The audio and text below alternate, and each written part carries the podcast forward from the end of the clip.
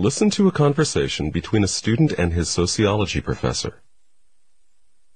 Well, I'm glad you redid your outline. Um, I've made a few comments, but nothing you have to act on. It's in good enough shape for you to start writing your paper. Thanks.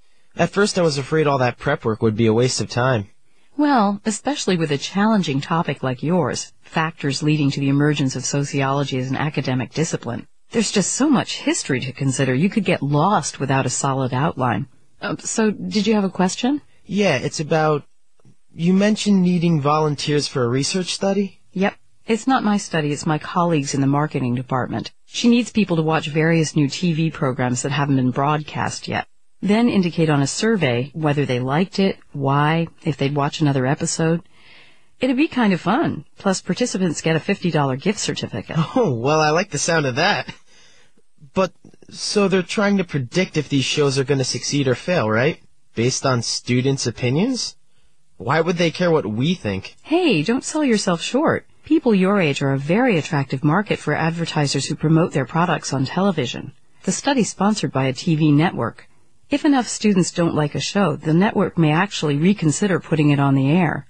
Okay, well, how do I sign up? You just add your name and phone number to this list and check a time slot.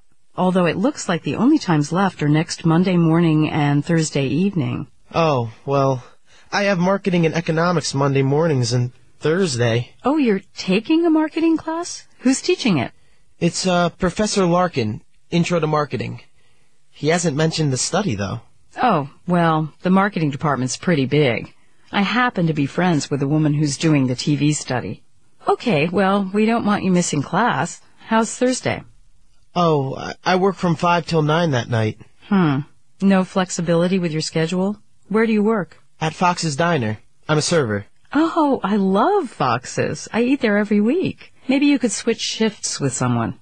I'm still in training, and the only night my trainer works is Thursday. Look, I know the owners there really well. Why don't you let me give them a call and explain the situation? Okay. It'd be cool to be part of a real research study. And the gift certificate wouldn't hurt either.